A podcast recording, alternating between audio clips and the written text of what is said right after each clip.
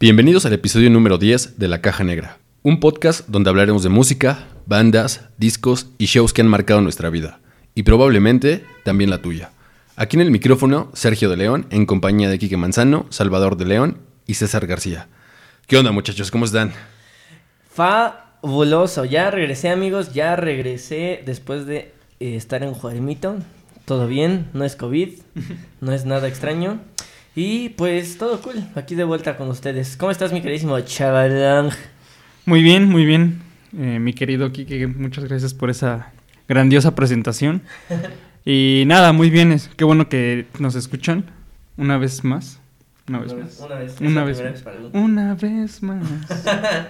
Si no han escuchado, si no, si no han escuchado ese, Los ese- a los Master Plus de, de esta canción de One More Time, es una joyita. Uf, no manches, está cabrón. Tú, César, ¿qué tal? ¿Cómo estás? ¿Qué tal amigos? ¿Cómo están? Pues yo muy bien y pues aquí genial de otra vez estar en a las 12 de, de la mañana. No, sí, no, sí. ¿cómo cuenta? O sea, ¿cómo cuenta ya este horario? ¿Sigue siendo 12 de la noche o es 12 de la madrugada? Es madrugada. A ¿no? ver, es 12 de la mañana, ¿no? No sé, la verdad nunca me había preguntado. No sé, es de esas preguntas pendejas que solo surgen a las 12 de la mañana. Siempre, El punto es de que ya estamos aquí grabando muy Sí, tarde y grabando pues la bien. neta ya. siempre, siempre este podcast es eh, nocturno. Es como la hora nacional, pero más verga. Y bueno, el día de hoy tenemos un gran, gran invitado. Eh, su nombre es Charlie. ¿Cómo estás, cabrón? Muy bien, gracias aquí eh, Charlie. Este, pues feliz de estar aquí en el, en el podcast. Muchas gracias por invitarme. Este, feliz de estar aquí, triste por la partida de Loco Valdés, la partida de Black Panther, pero pues digo, hay que seguir la vida y este, y aquí estamos, gracias. Tristes noticias que el día de hoy, ¿no? La muerte de, de Loco Valdés, que fue un comediante mexicano que en realidad yo lo vi en algunas películas, creo, lo vi por ahí en la tele haciendo como cosas. No, no, no, honestamente no conozco mucho de su trayectoria, pero bueno, fue un Creo que era más conocido por, por ser el papá de Cristian Castro. Sí, era, más, era más conocido en, este, en el juzgado, güey. Sí. en el juzgado civil, güey. sí. Y, sus cejas, ¿no? Y sus cejas, no mames. Y otra partida el día de hoy fue la de la de Chadwick Boseman, que fue quien interpretó, el actor que interpretó a Black Panther en el universo de Marvel. También hoy a los 43 años, lamentablemente falleció de cáncer de colon. Y que está bien culero, ¿no? Recientemente, no sé si fue durante la cuarentena, falleció Pau Donés, el que fue era vocalista de Jarabe de Palo. Entonces duró bastante con la enfermedad, pero eh, sí deteriora bastante. Sí, me parece que duró como cinco años con la enfermedad. Sí, sí, sí. Este, gran músico también, Paul Donés. Este, creo que la- la última canción, el último videoclip, no sé si lo alcanzaron a ver. Eh, no me acuerdo el nombre de la canción en este momento, pero mm, la verdad es que el tipo siempre irradiante, súper feliz. Este, siempre, de hecho, la última canción habla de eso, de como de la esperanza de la vida y todo este pedo. Que digo, te muestra la persona que era, ¿no? La persona que, El amor que le tenía la puta vida, qué cabrón, no mames. Exactamente. Y- pero bueno, no hay que tomar como este, estas cosas malas. Yo creo que ahorita venimos a hablar de música, venimos a hablar de algo chido y de una banda chingona. Eh, En honor a ellos va este podcast. Malas noticias, tristes noticias el día de hoy, pero bueno, pues vamos a darle, ¿no? Con este episodio número 10. Sí.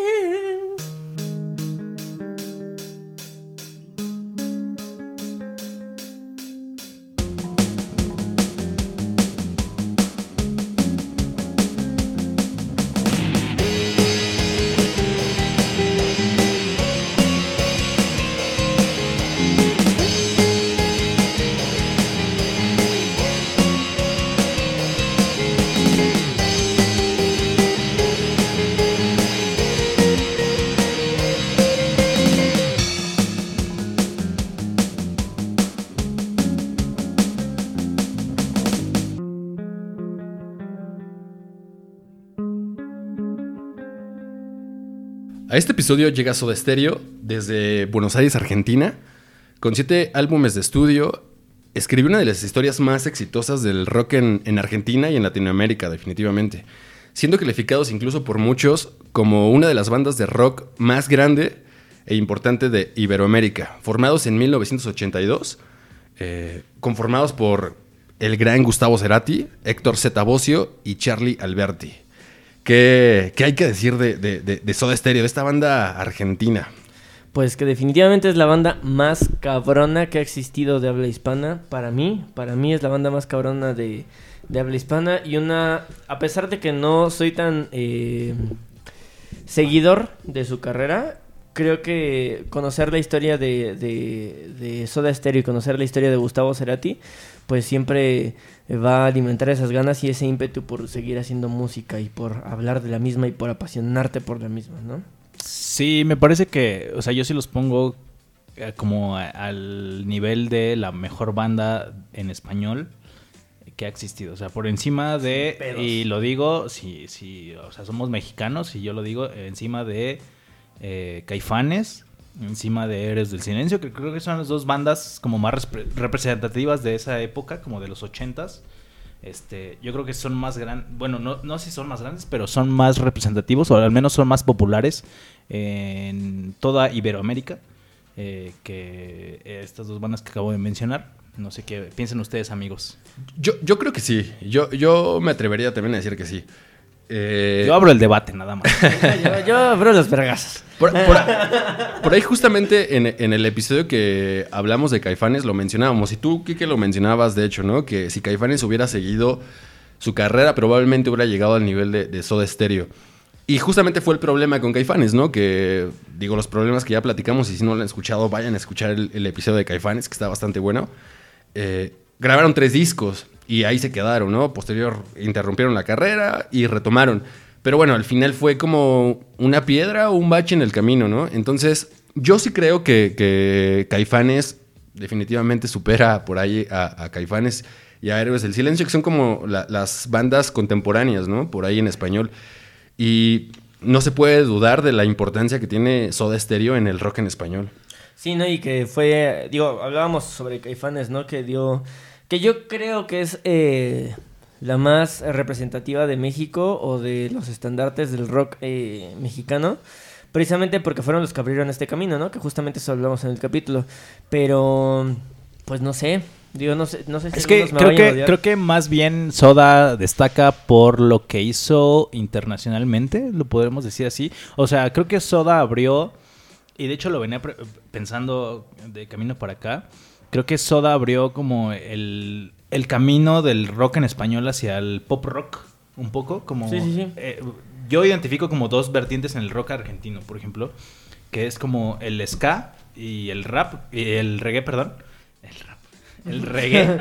este, pero, por ejemplo, en, en- en bandas como Los Auténticos, Sí, sí, sí, este, exacto, ¿no? ¿sabes? Como... Sí, Es muy rico el, el- el- el- vaya, la música argentina siento que es muy rica en cuanto a variantes, o sea, tiene, tiene de todo, tiene bandas muy cabronas de, digo, no sé si, si los auténticos según yo entran como en más eh, este pedo de cumbia villera y demás, todo Sí, ese rollo, ¿no? es- es lo que te digo, como que, que entran como este, esta onda de, de reggae, ska, como, y, y un poco cumbia villera, digo, porque es propia de, de Argentina.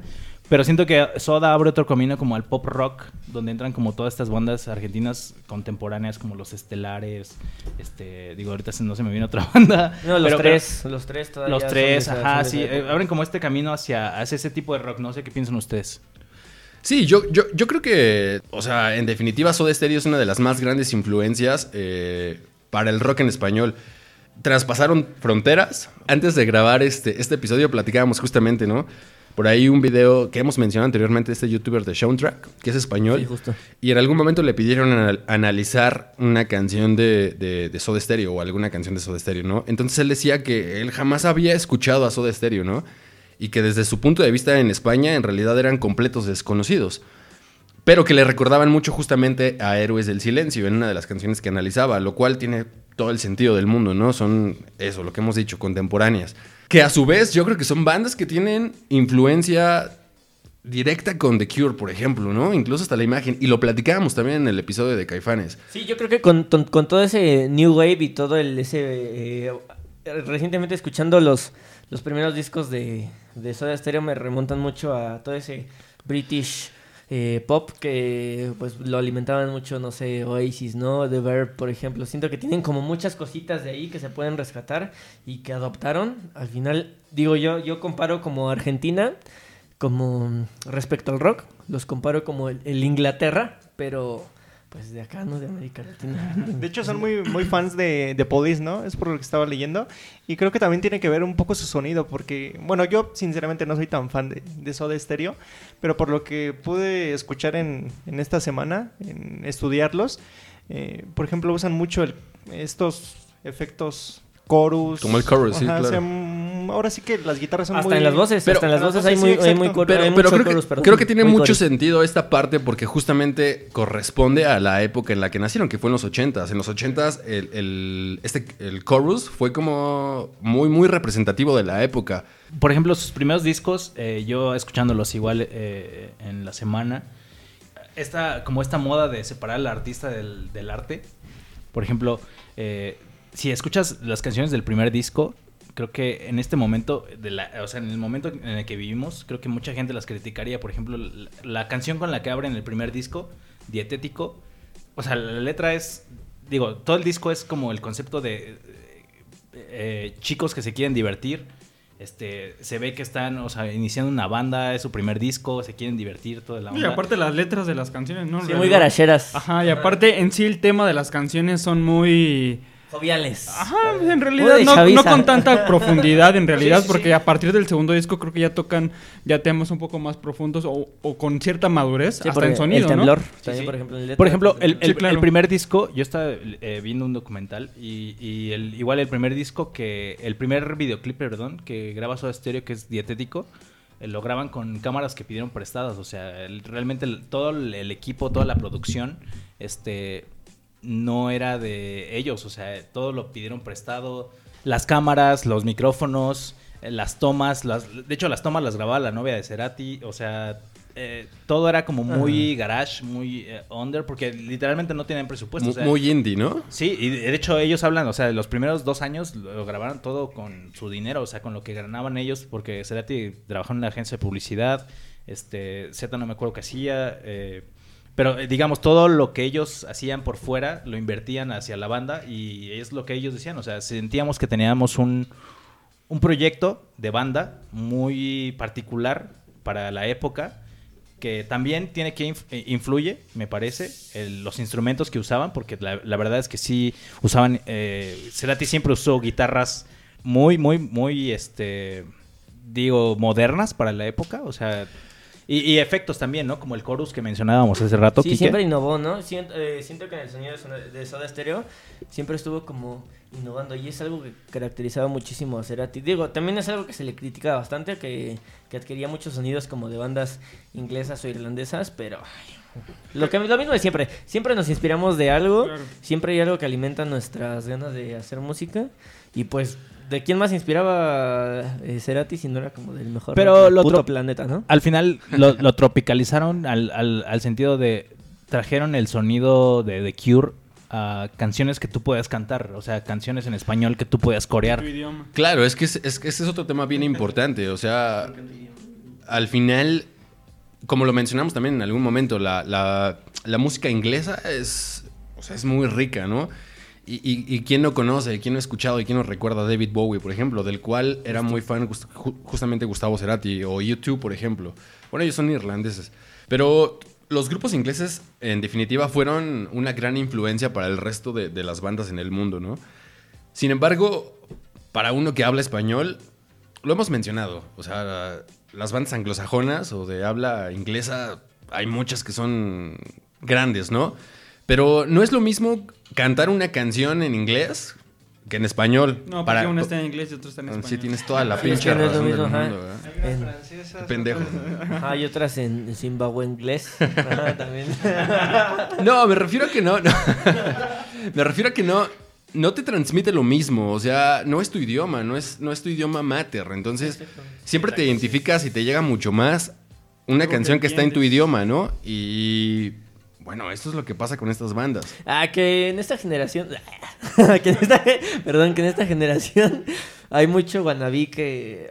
Que no te escucha nada en español, papi. O sea. Digo, Digo- no es malo, no es malo en absoluto. Digo, está en todo su derecho, al final de Yo- cuentas. Yo, yo pero. antes no escuchaba mucha música en español. No mames.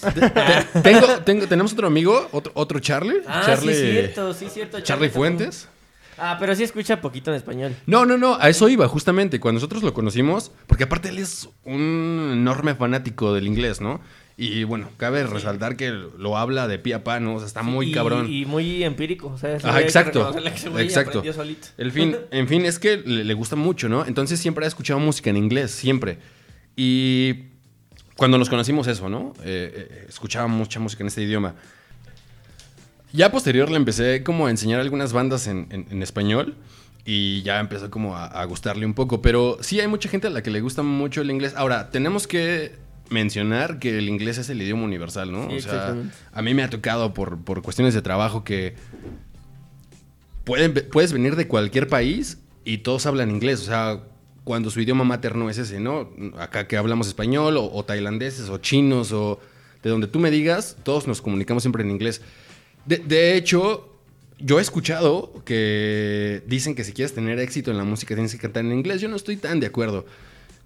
Porque pues no en todo el mundo se habla inglés, aunque insisto, es el idioma en el que más predomina, pero no es lo mismo, insisto, para al- alguien que, que- su idioma mater es el español, no es lo mismo escucharte una rola en inglés, no te transmite lo mismo ni de la misma forma. No, y creo que Soda es el perfecto ejemplo de que, o sea, tropicalizar algo que, un sonido, porque no digo que Soda se haya plagiado eh, rolas de, de The Cure o de The Police, que eran como sus mayores influencias, porque incluso ellos lo dicen, ¿no? Pero mucha gente dice como, o piensa eh, que, que ellos eh, plagiaron el mismo sonido, las mismas canciones y solamente le cambiaron la letra de español. No creo, más bien creo que sí hicieron como un, una tropicalización de este, de este sonido eh, inglés, lo trabajaron eh, y lo transformaron a, letras en español. Y creo que todo ma- machó en el, en el sentido de que quedó eh, justo, ¿sabes? Como que las letras eh, quedaron justas con... Y, y creo que también tiene que ver con que Gustavo era un gran compositor. La verdad es que si vemos la trayectoria de Gustavo, digo, si, me, si, yo soy un, un gran fan de Gustavo Cerati. Gustavo Cerati siempre fue un gran compositor, tanto así que llegó a componer canciones para Shakira, para diferentes artistas argentinos y, e internacionales. Este, y creo que ahí queda plasmado, ¿no? Que él tenía una gran mente creativa en cuanto a letras. Creo que no era de la escuela de David Bowie en cuanto a hacer música y después escribir, sino que él escribía, se inventaba la letra en su cabeza y como Mercury, eh, de- después lo llevaba hacia el plano musical. Yo creo que esa es la gran virtud. Y también no hay que demeritar, porque luego pensamos como Soda es Cerati. La verdad es que no. O sea, también tuvo que haber una banda, ¿no? Porque es una banda al final. Entonces, los músicos que estuvieron al lado de él, o sea, Z eh, es un bajista tremendo. En Argentina se le reconoce muy cabrón. Eh, tal vez aquí no tanto porque, o sea, digo, cuando llega, cuando, cuando un producto así llega a, a otros países, pues te vas con el, La imagen. el, front manager, ¿no? El Sí, presidente. siempre Sí, pasa, el siempre frontman. pasa. Ajá, Frontman, front- el frontman, perdón. Eh, y te vas con él y dices como ese güey es, es el que hace todo, ¿no? Pero no, no te das cuenta que hay una todo detrás de, de- de- él componía sí, pero también hay como eh, eh, trabajo en equipo. Sí, siempre, Sí, siempre sí, se sí. complementa con, con los demás músicos, ¿no? En ese caso, como mencionas a Z con- en el bajo, o como a Charlie en, en la batería, ¿no? Una banda no estaría completa sin, sin los demás músicos. Hay, hay casos y hay ejemplos en los que el, el frontman o el vocalista es el que compone en su mayoría, pero no es lo mismo. O sea, tienes que darle siempre el mérito a los demás músicos porque ellos son los que ejecutan al final de cuentas, ¿no?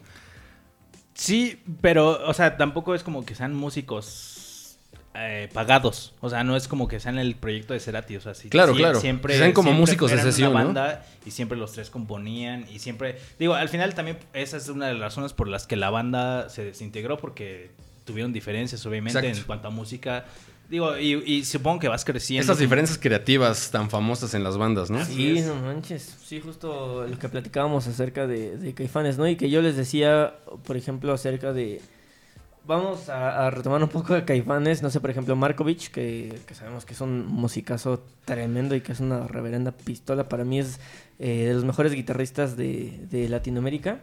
Y eh, pues este, Sao, Sí, sabor. Sabo, eh, pues ve qué pinche proyectazo se trae ahorita con toda la crema del rock en tu idioma, ¿no? Entonces, o sea, definitivamente son eh, seres eh, que complementan a una banda. Eh, también como público eh, es, es común que se vayan con, con la imagen del, del frontman y demás, ¿no? Vaya, porque es el primer contacto de interacción también con la gente, pero si le pone, a mí me gusta mucho ponerle atención al, a mí me gusta mucho cuando estoy viendo eh, algún eh, alguna banda, a mí me gusta, no me gusta estar al centro, a mí me gusta estar de alguno de los dos lados para ver si le atiendo ya sea al guitarrista o al bajista en la formación y me gusta ver mucho cómo ejecutan de repente la técnica, por ejemplo ahora que vimos a los Arctic Monkeys, eh, o sea, me dio un agasaje con la técnica que trae este Matt Helders. Digo, a este. ¿Cómo se llama? Jamie Cook. No lo vi porque el pendejo estaba a espaldas. Pero, pero a Matt Helders lo vi cabrón. O sea, dije, no mames, ese güey trae una técnica bien perra.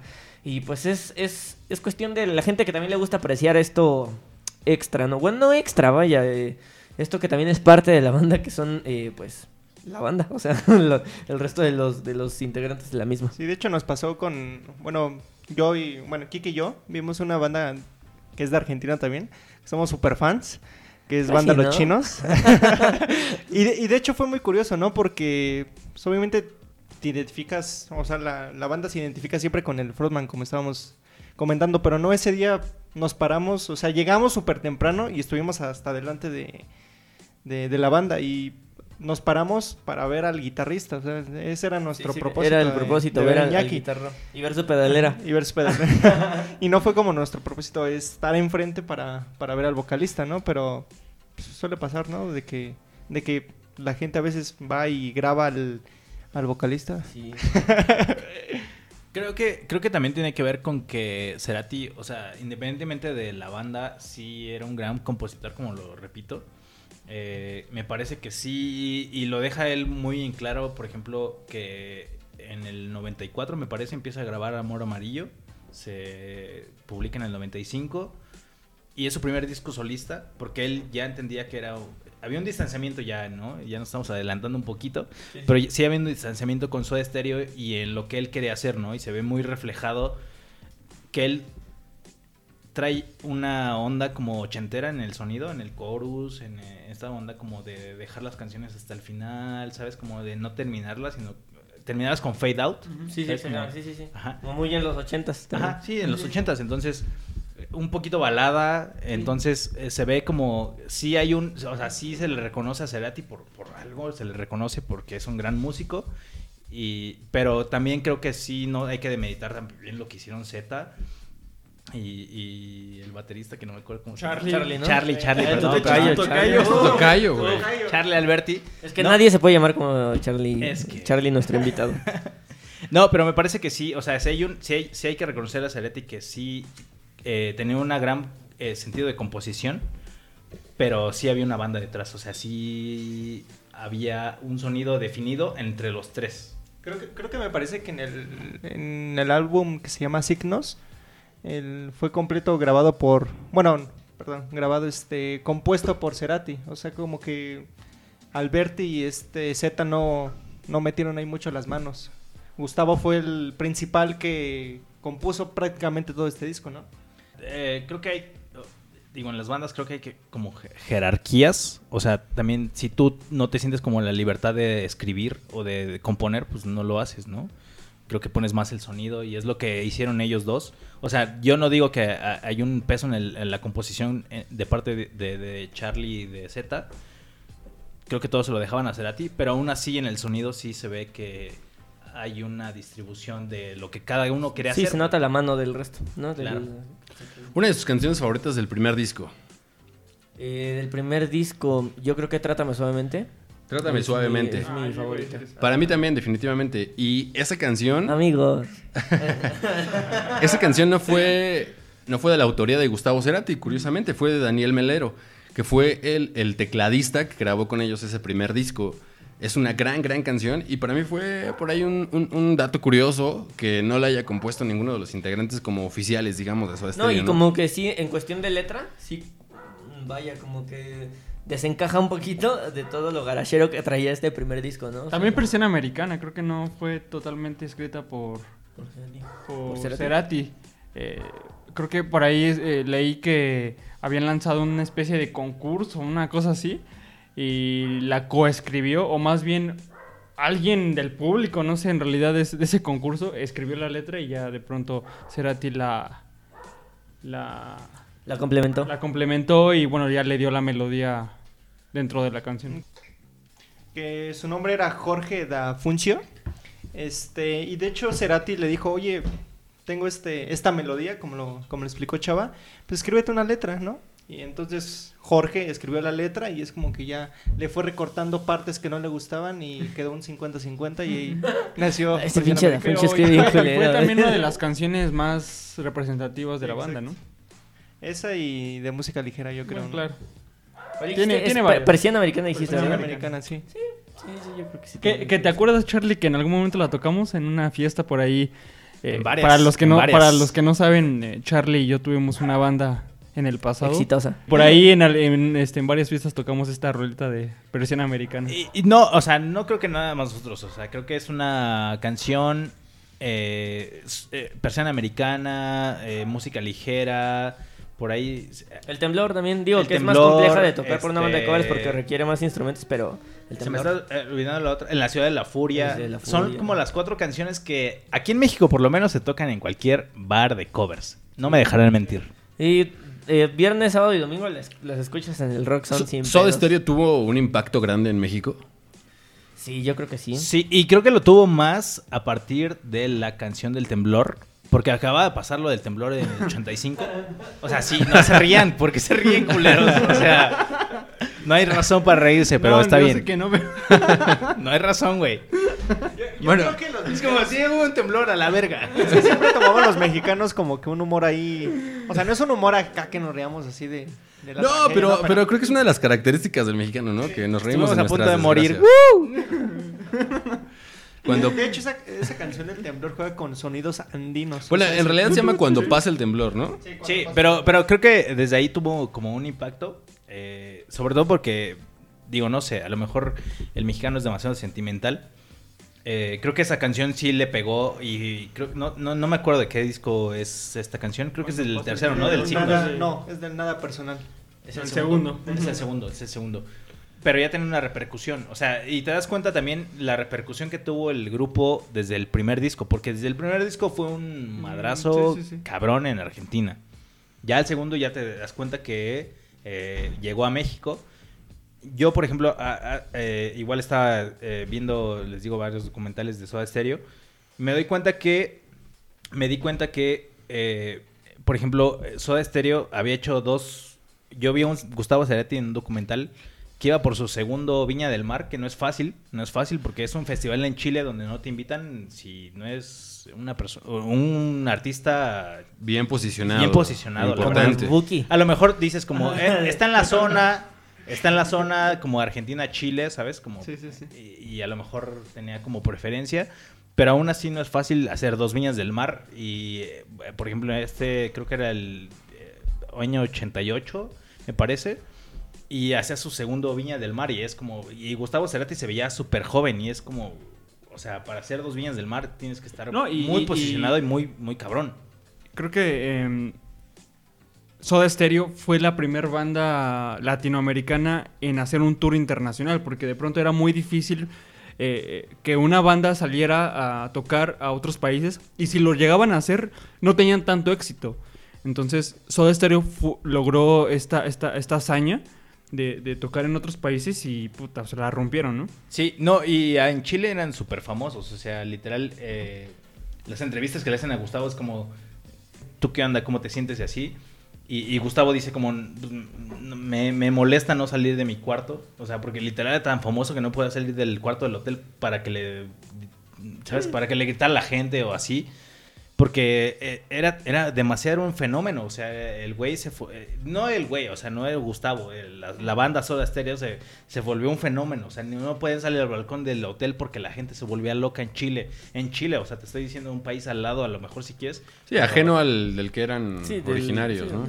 Y te digo, o sea, a lo mejor puedes decir, está en la zona, está en la zona, pero no, no es el, o sea, se necesita tener un impacto muy cabrón para lograr eso, ¿no? Claro.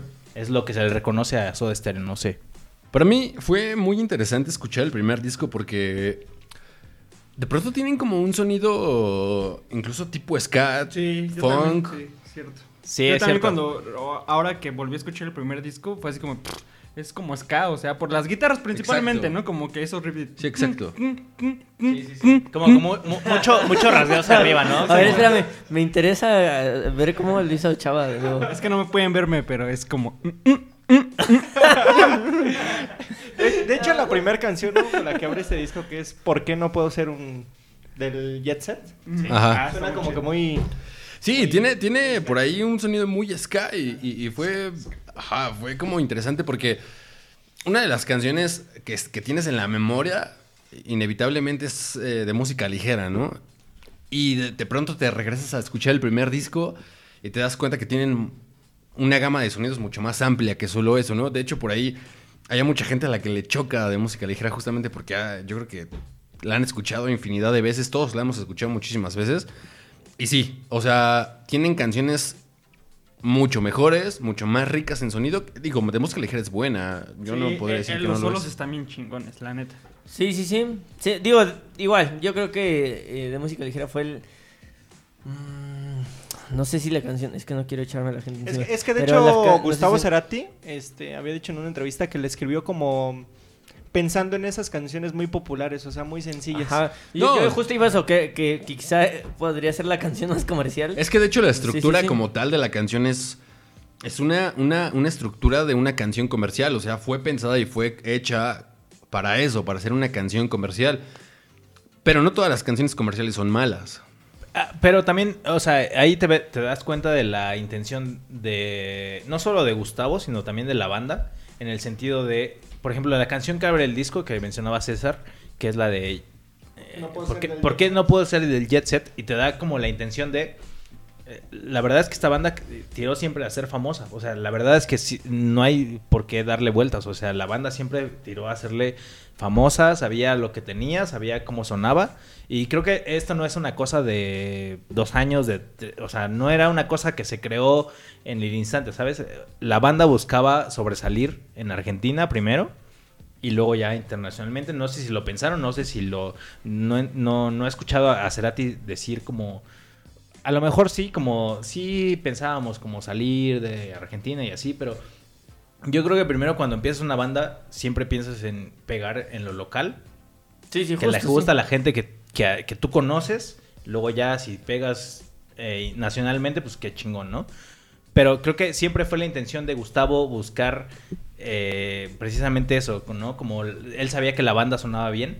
A lo mejor eh, música ligera en algún punto fue como ese parteaguas de decir, la banda es buena, por- o sea, escúchala, este, tiene una buena canción y eh, crear una canción comercial.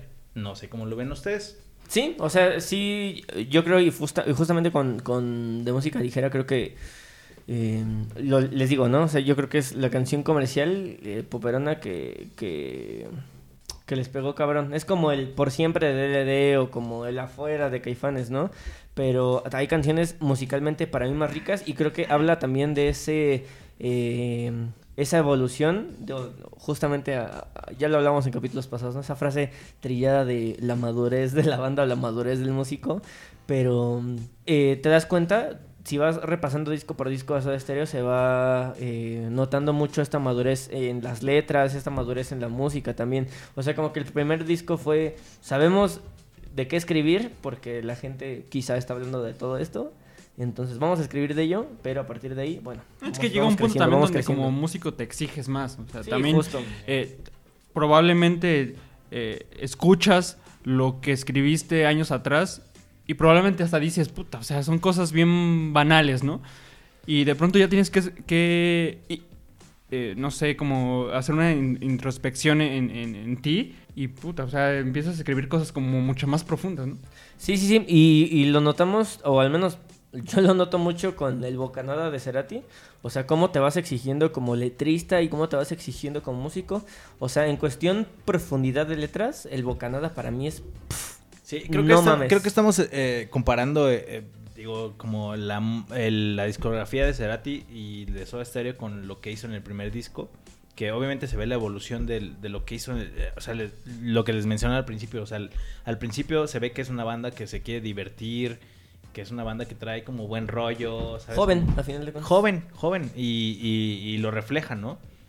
Con estas letras, por eso les decía hace rato, como separar al artista del, del arte, que está de moda. Eh, por ejemplo, Cerati, si ahorita pones unas letras del primer disco, como la de Dietético, que es una canción que a mí me divierte un chingo, porque pues, es, una, es una canción jocosa, es una canción acá que, que trae como el, el rollo ska, un poquito. Chicharachera. Chicharachera. No mames. Pero tiene, tiene como letras que ahorita dirías como, por ejemplo, no sé, dice como de, de- de, te quiero, pero estás tan gorda.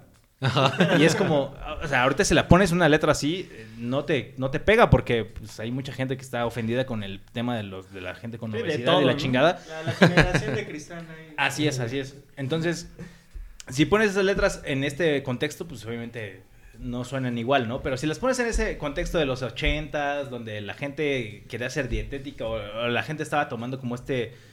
Porque ellos, yo entiendo que hablan del régimen como dietético, de que, que empieza eh, como toda esta cul- cultura de... De lo light y de todo de este lo pedo, light ¿no? y ese, Justamente. ese pedo. Fitness. Ajá.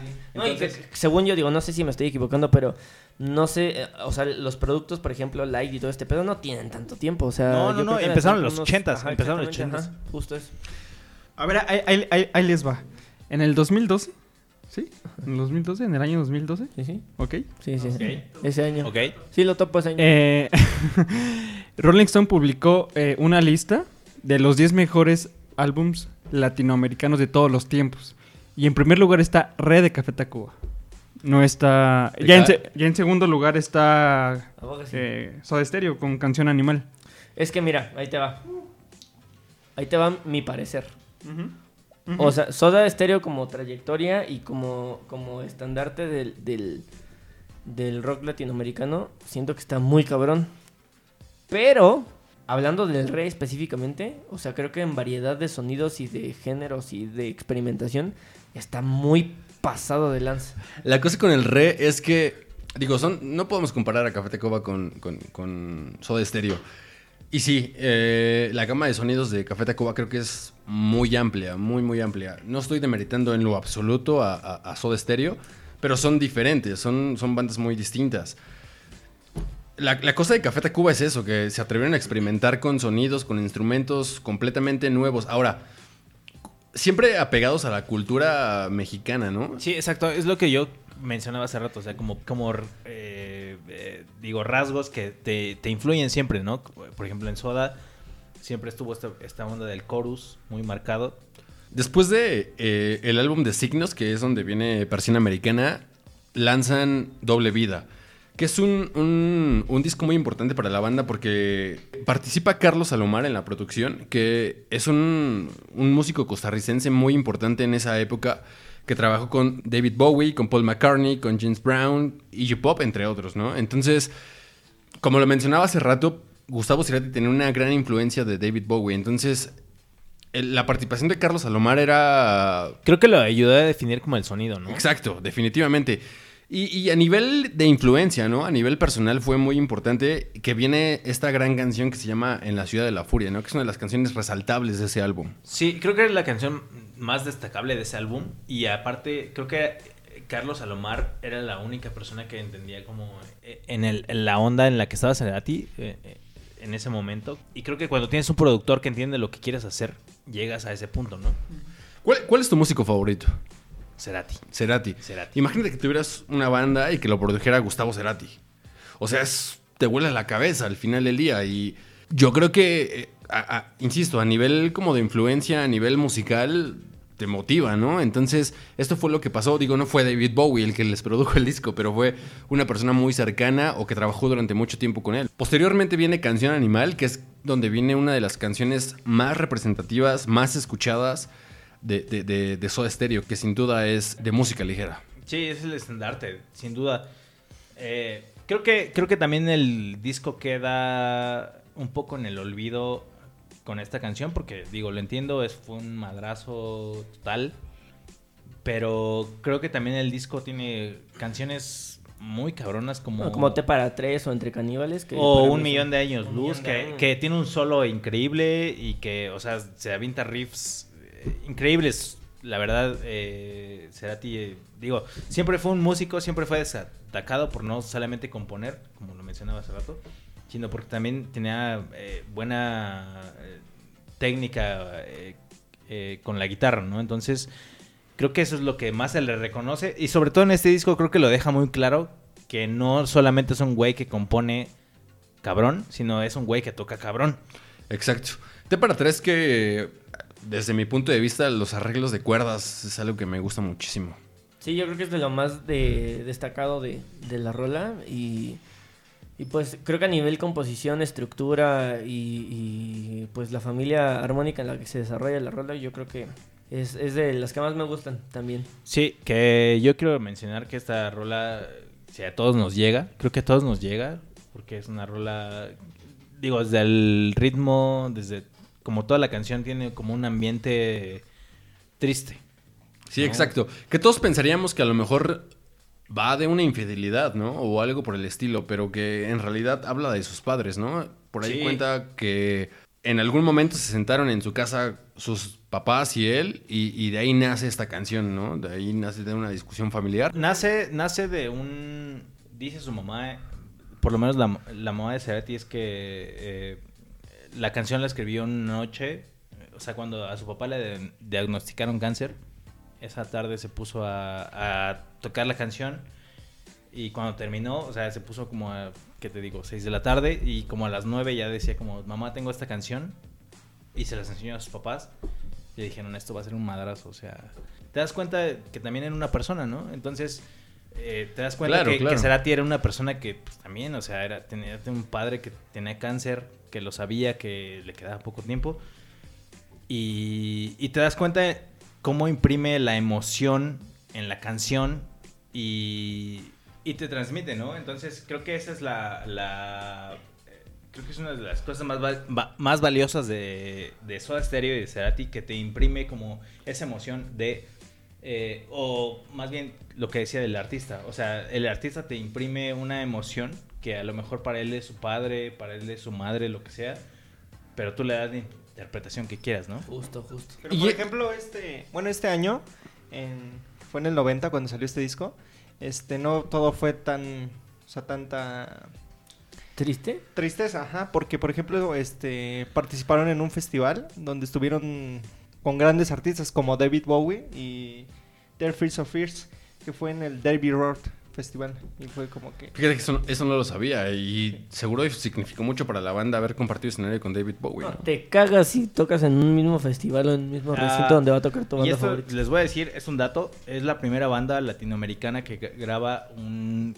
Derby Road. Entonces, es la primera ba- banda latinoamericana y este dato se lo voy a dedicar al doctor porque fue el que me lo dijo. Es la primera banda que graba ese tipo de discos, güey. Solamente lo habían hecho bandas inglesas, solamente lo habían hecho bandas eh, anglosajonas. Entonces, creo que es un gran mérito y eh, te dice la calidad de banda para que lo hayan invitado a Soda Stereo, güey. se, demuestra la fortaleza con la que traía, más bien la fortaleza que traía una banda como Soda Stereo y que por eso mismo es tan representativa, ¿no? De toda Latinoamérica, de todo lo que alcanzó eh, por primera vez eh, y todo el camino que abrió al- a la música latinoamericana, ¿no? Digo, hasta a tal grado que hasta grandes exponentes, por ejemplo, como eh, Coldplay, ¿no? O sea, ya que llegue a, tantos oídos y que a una banda tan importante como, por ejemplo, Coldplay, eh, le den ganas de, de hacer un cover de, de una banda de habla hispana, pues digo, no es, no es tan fácil de lograr, ¿no? Es importantísima la trayectoria, sin duda. Así es. Después viene el Dynamo, que no fue tan exitoso como lo esperaban.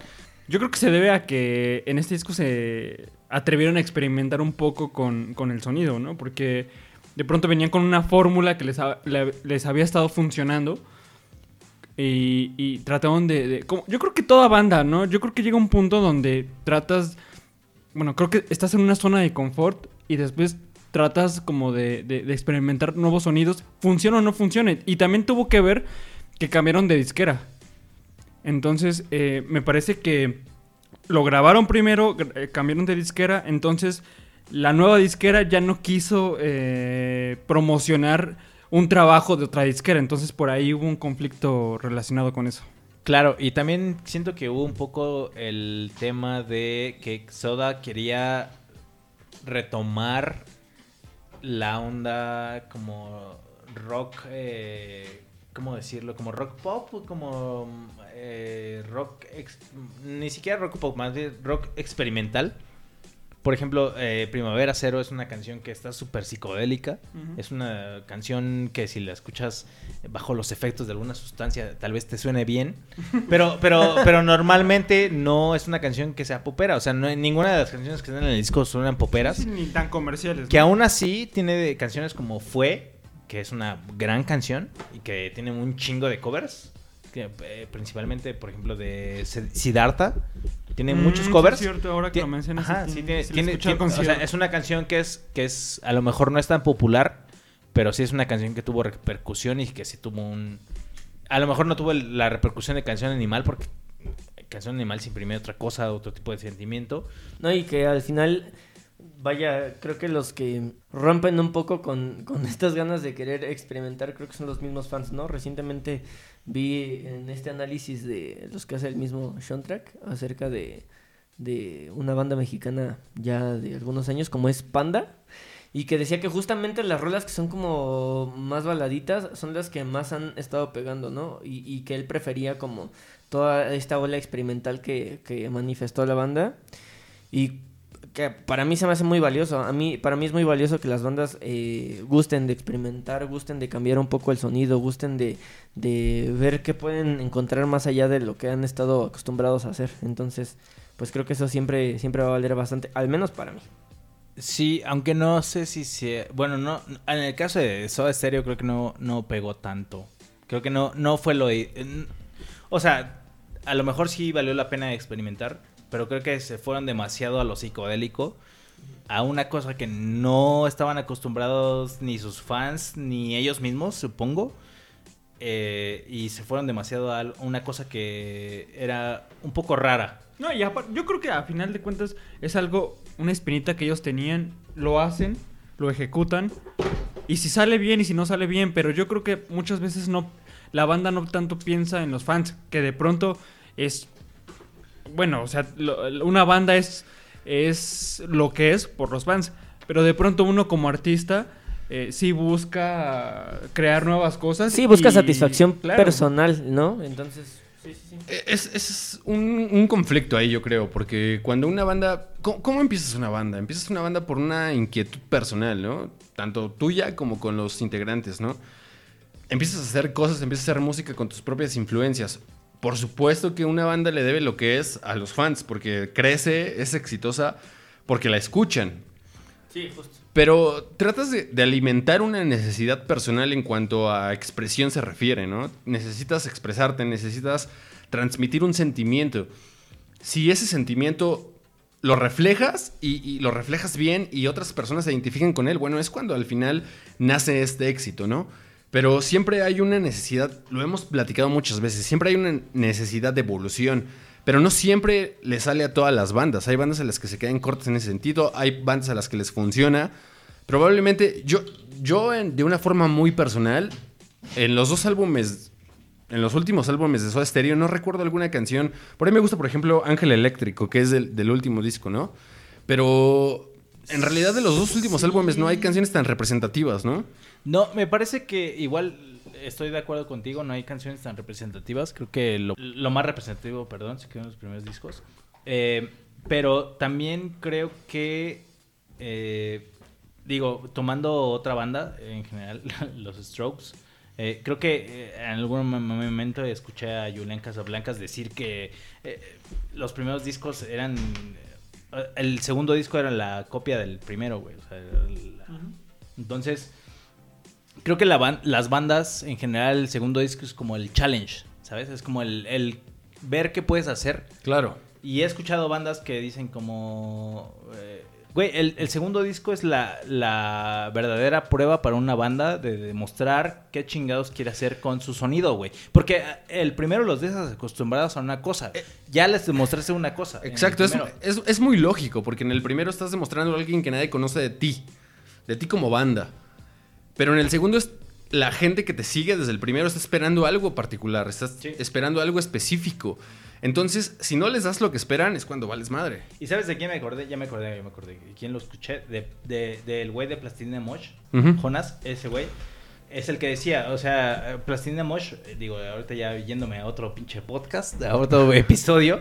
Este, eh, el güey decía, "Eh, yo jamás pens- yo jamás intenté ser lo primero que hice en el primer disco, porque la gente sí iba a esperar lo, lo que, para el tercero te esperas lo que hizo en los primeros dos, Claro. entonces, si tú les muestras una cosa que no- es totalmente diferente, la gente obviamente va a esperar lo que sea de ti, o entonces creo que esa es la parte donde las bandas a lo mejor no lo entienden y a lo mejor Soda sí lo entendió de alguna manera, el dar la sorpresa Claro.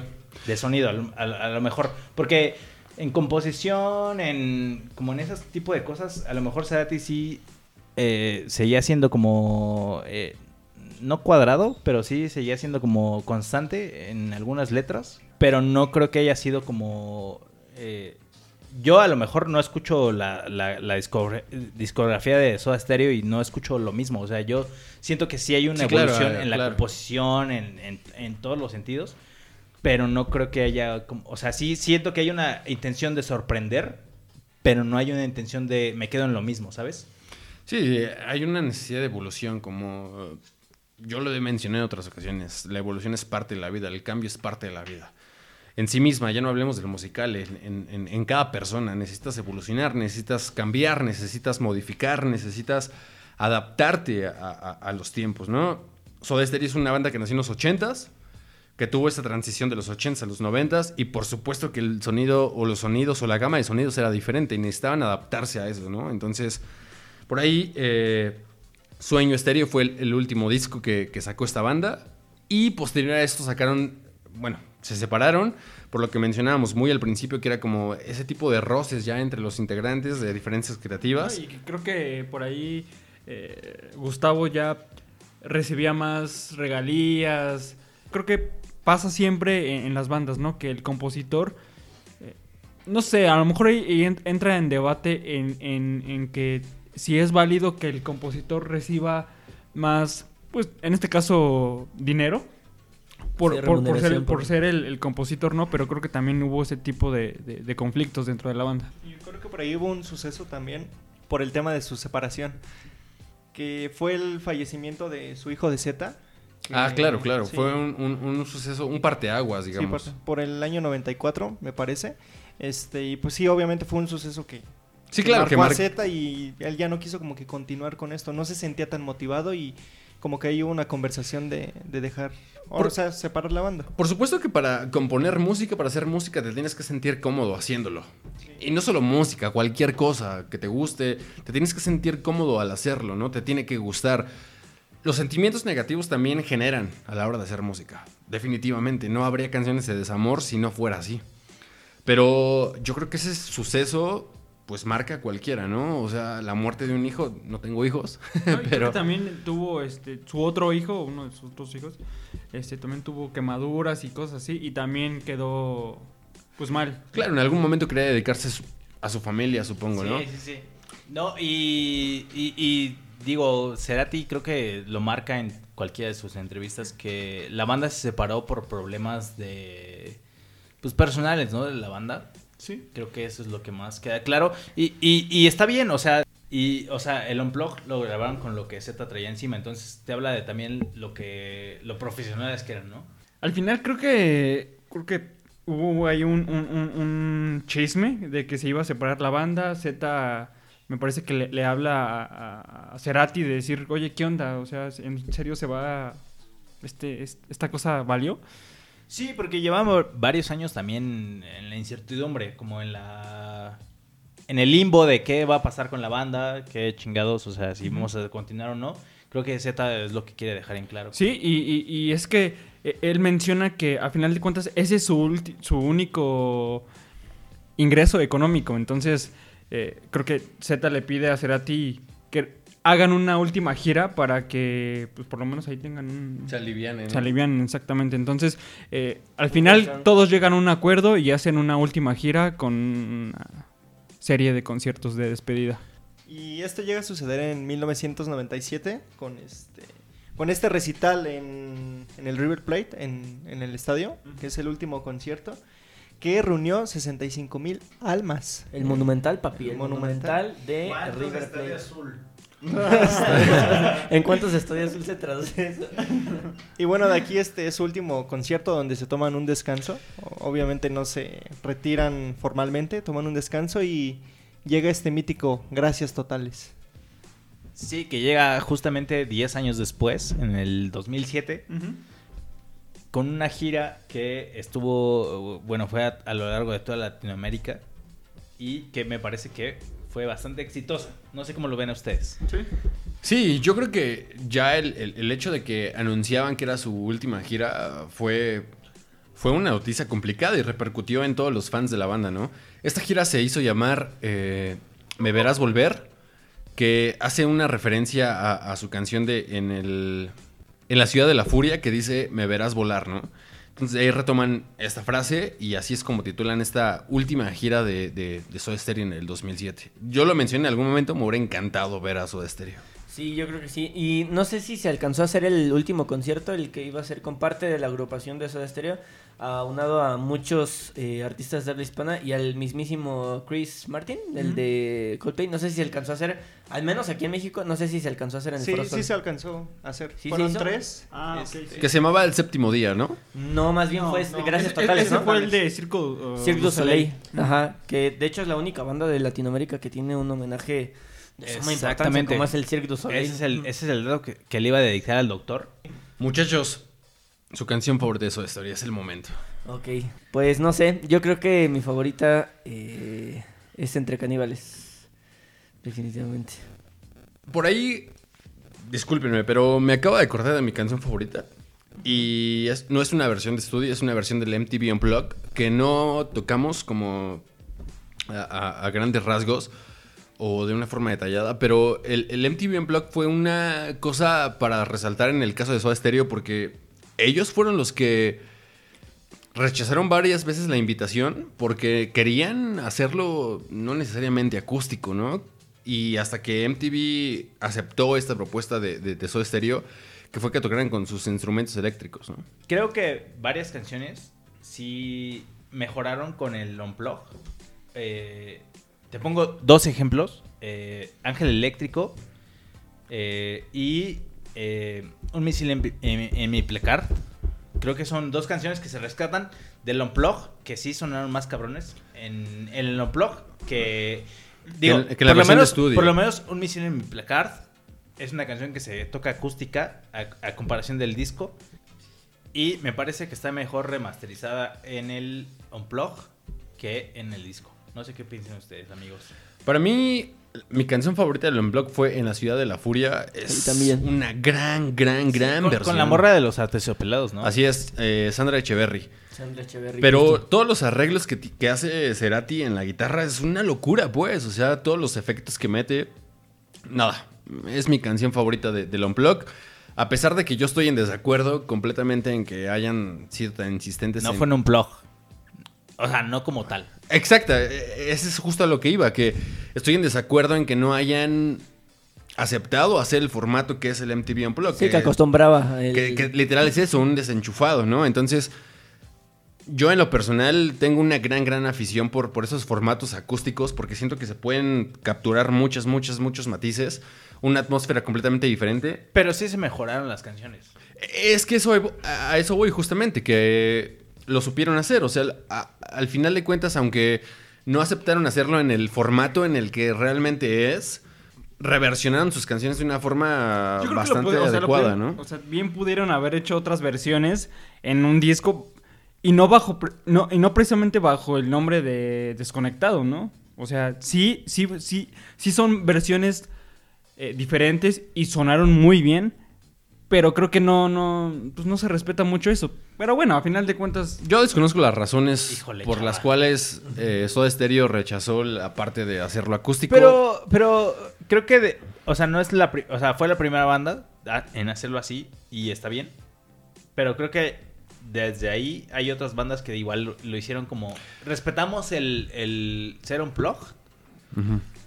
Pero también tenemos una esencia y tenemos una un espíritu como banda que no Sí podemos puedes. rechazar porque ta- también al final si, si cambias por ejemplo Ángel Eléctrico es lo que yo les decía es una gran canción o sea yo en la en el disco la, la escucho y la verdad no me No te transmite no- algo como no en el me- Unplug. no me parece una canción X en el disco pero cuando lo escucho en el Unplugged, eh, digo, es una de las primeras canciones que me marcó como en mi adolescencia y todo, porque yo la escuchaba. Yo, o sea, digo, mis, mis, mis hermanos y todo el pedo, como que me, me impregnaron de su estéreo.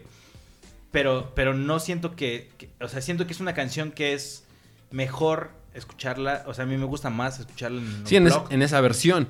Pero insisto, o sea, yo creo que es un reto. Al final de cuentas, cuando te invitan a hacer un MTV Unplugged, es un reto transportar tus canciones habituales a, a este formato acústico. Que fue algo que se cerró Soda Stereo. Es lo único en lo que estoy en desacuerdo con esta banda. Pero no se puede dejar de mencionar que lo hicieron bien. O sea, Sí. aunque se negaron a hacerlo en este formato, hicieron bien eh, las reversiones de estas canciones. ¿no? Eh, Pues no sé si se. O sea, no se traicionaron al final, ¿sabes? No, no, no fueron como en contra de lo que eran ellos y dijeron como, ok, sí lo hacemos en TV, pero con nuestras reglas. Y es un- una cosa a lo mejor eh, rescatable de la banda porque también dijo como, conozco mis limitaciones, sé que las canciones no van a quedar igual en un, un acústico. Yo, yo creo que lo, yo creo que si hubieran aceptado el reto lo habrían hecho bien. Porque es una banda que, como hemos hablado en todo. Pero las canciones quedan bien. O sea, las canciones, cuando escuchas Ángel Eléctrico, cuando escuchas. Sí, este, claro, sí, sí, sí. E- e- Es ahí un, un- un debate, porque sí, no, no puedo discutir esa parte. Las canciones quedan bien en el formato al final en el que lo hicieron. Me habría gustado ver. Sí que pudieron lograr quizá Exacto, con... en el con formato completamente acústico. Vaya, que ya lo hemos platicado antes, ¿no? O sea, ninguna banda creo que eh, en la historia de los MTV Unplugged eh, ha logrado hacer un formato totalmente desconectado. Sin embargo, creo que, que en el caso de Soda Stereo, vaya, sí, sí. De plano ni siquiera es como un semi enchufado, ¿no? Sí, sí, sí, sí, ya lo hablábamos, ¿no? Que, que de pronto un total desenchufado tendría que ser a guitarras microfoneadas, o sea, todo, Claro. todo microfoneado sin, sin eh, directamente conectado a, a línea, quizá. Entonces, eh, pues no sé. A mí también me hubiera gustado saber qué es lo que hubieran podido lograr eh, como acatando el formato original de lo que exige, de algún modo, el, el MTV Unplugged, ¿no? Pero a final de cuentas yo creo que es un, es un muy buen, una muy buena exposición de, de esta oferta que, que da MTV, ¿no? En estos formatos. Entonces, digo, eso no está discusión. Sin embargo, repito, eh, no, no fue totalmente desenchufado y me hubiera gustado eh, ver qué hubieran logrado Claro. también, ¿no? En, un, en una exigencia eh, mayor como lo es hacer un formato acústico, que no es cualquier cosa, está muy cabrón, ¿no? Así es. Es una gran idea de MTV hacer esta, este formato acústico. Otra vez, yo soy un gran, gran. Sí, no, y revolucionó la industria, o sea, la industria eh, a tal grado de que, que hay bandas que no se quieren quedar atrás aunque no sean invitados, ¿no? Tal como es el caso, no sé, de, de División, por ejemplo. Sí, exacto, que han sacado hecho- sus propios acústicos, ¿no? Aunque no. Me hubiera gustado ver a División. La Gusana, sí es cierto. Por ejemplo, Panda, ¿no? También, Panda fue invitado a, a hacer el MTV. No sé por qué División no ha sido invitado, pero me encantaría ver a División. Exactamente. Aunque no quedé satisfecho en lo absoluto con lo que hicieron. ya no creo que lo hagan. ¿no? Sí, yo también creo que es difícil. Hablaremos de eso en otro Sí, ya está quemado como ese cartucho, ¿no? Del, Claro. del, del disco acústico. Hablaremos de eso en otro episodio. En Sí, el episodio sí. de División sí existe. Tal vez, tal vez, quién sabe si esté ya calendarizado por ahí de octubre, tal vez. No lo sabemos. Pero, pero no dejar de lado también que, o sea, independientemente de cómo lo hicieron, hicieron un gran unplugged. Ah, por supuesto, es, yo creo de los más representativos de, de Latinoamérica, sin bronca. Sí, sí, sí, sin pedos. O sea, la verdad es que no quedaron a deber nada, creo yo, porque simplemente el mejorar dos canciones, independientemente de cómo las, las trabajes o lo que sea, el simplemente mejorar dos canciones de un de discos anteriores y dejarlas bien hechas, creo que ese es un gran trabajo. Sí, vale, vale bastante y es un gran éxito. Pues ahí está. Charlie, ¿cuál es su canción favorita de, de Soda Stereo? Mi canción favorita es Signos. ¿Por qué? Porque creo que refleja toda la cultura de Soda y que, creo que refleja más bien como los dos mundos que quería representar Cerati, como la buena composición y la música pop, ¿sabes? Como ya quería llegar a ese punto, creo que es el equilibrio perfecto entre los dos mundos. Quique. Bueno, eh, justamente yo creo que sí, entre caníbales es mi favorita sin pedos. Me gusta muchísimo como toda esta analogía sexual que invade la rola, entonces creo que está bastante, bastante chingón. Es una rola muy dedicable, muy preciosa. La amo, la amo bastante. Chava. Nada personal. César. Me quedo con el temblor. Que creo que no se llama el temblor, pero. Cuando pasa el temblor. Cuando pasa el temblor ya había, Es fan de esa ya- rola. ya había recalcado que no era fan, así que el temblor. O cuando pasa el temblor. Yo me quedo con, me quedo con En la Ciudad de la Furia en la versión del Unblock. Es una Y que también hay una versión con León Larregui y Echeverry, ¿no? no es tan buena. Ah, sí está chido. O sea, sí se queda atrás, pero está No la he chida. escuchado, ¿eh? No, Sí, no la he escuchado. Pero la dos, que está en, en el MTV con Sandra Echeverry. Yo voy a decir algo y no, o sea, no es mal pedo, pero creo que de todos los discos después de, que se murió Cerati no ¿Sabes? O sea, por ejemplo, Séptimo Día, creo que es un muy, buen disco. Lo escuché, está muy bien hecho. Está, digo, tiene remixes de eso, es- de la, de la voz de Cerati en off y toda la onda. Pero creo que no, no llega como a la- al sentimiento, ¿sabes? De lo que quiere lograr un artista en vivo, ¿sabes? Porque este disco de- del séptimo día se llevó a, se llevó en vivo y creo que al final no logra como captar la esencia de Cerati. Porque no puedes tener al, o sea... Si el, No, bueno, artista, es- es si el artista ¿no? se, O sea, no puedes tener al artista en vivo si ya se murió, güey. Claro. No, no puedes tenerlo, güey. Entonces, creo que hay una buena intención de hacer algo bueno por Cerati, pero creo que en el último, eh, por, lo menos en ese disco, no se logra. No, y hasta con la mismísima gira esta de Gracias Totales, creo que también, al menos no sé, yo veo muy forzada la parte de que quieren, híjole, no quiero echarme la, a la banda encima, pero que quieren llenarlo con invi- puro invitado, o sea, de, de querer eh, Sí, claro. hacerlo muy bien remunerado con, a base de puro invitado y que quizá en algún punto hasta ni siquiera fueron tan cercanos a la carrera de, de, de Soda Stereo. Ya no hablemos de Cerati, sino de Soda Stereo, entonces... Sí, exactamente, y no suenan igual, o sea, simplemente el, el ver a Gustavo Cerati en vivo era una cosa cabrona porque el güey, te digo, o sea, no, nada más era que componía, el güey tocaba cabrón. Sí, y ni siquiera era como que no es como, como- eh, un no frontman extrovertido, vaya, estos que bailan y, y, y comparten como muchas emociones con la gente y juguetean, eh, o sea, no era, no era un frontman así como un, vaya, como un Freddy, ¿no? Pero como un Anthony Kiddis quizá, pero el, el güey imponía. El hecho de verlo al cabrón eh, en el mismo escenario eh, po- imponía bastante el, el tenerlo ahí de frente, ¿no? Hubiera sido bastante fabuloso tenerlo de frente. Así es. El chingonazo. Muy bien. eh, pues ahí estuvo.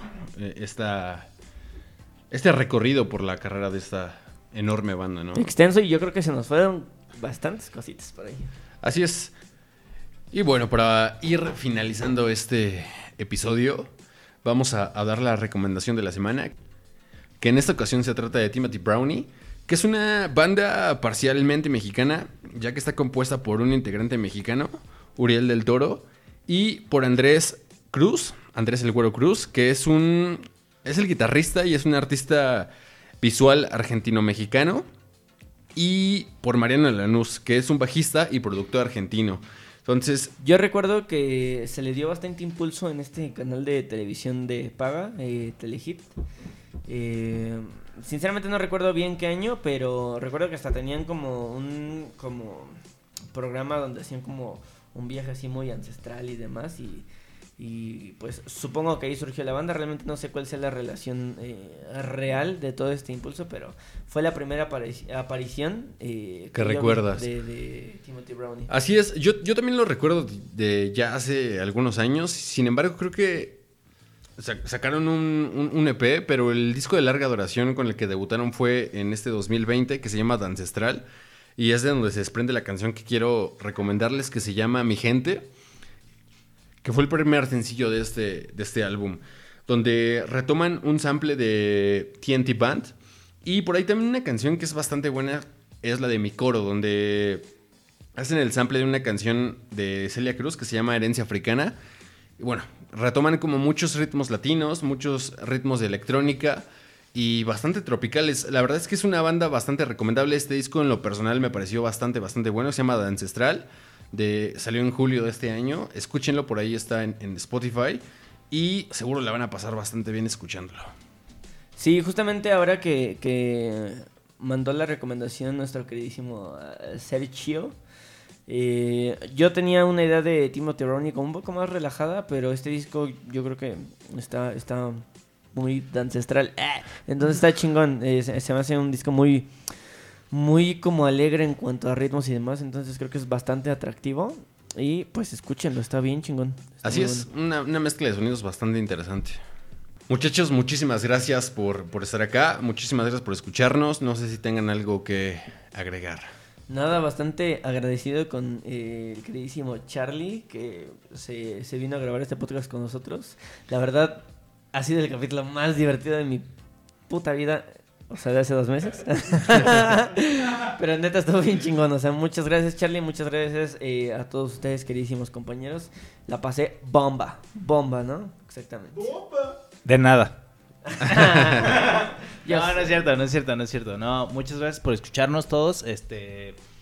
eh, y pues escuchen a Soda Stereo, ¿no? Digo, no, no es una banda que tengas que escuchar porque está chingona, pero eh, pues muchas gracias por invitarme a este podcast. Eh, la pasé muy bien. Y además, creo que dejamos. Creo que platicamos muy a gusto, ¿no? Sí, Entonces. exactamente. Se platica, es una plática Aquí muy amena. vinimos a platicar muy, muy bien, muy a gusto, entonces Y sin alcohol, ¿eh? Sin alcohol. nada de alcohol. No hubo, no hubo nada de alcohol. Así lo estás escuchando, así como quedó, está. Sobrios. Entonces, cuídense.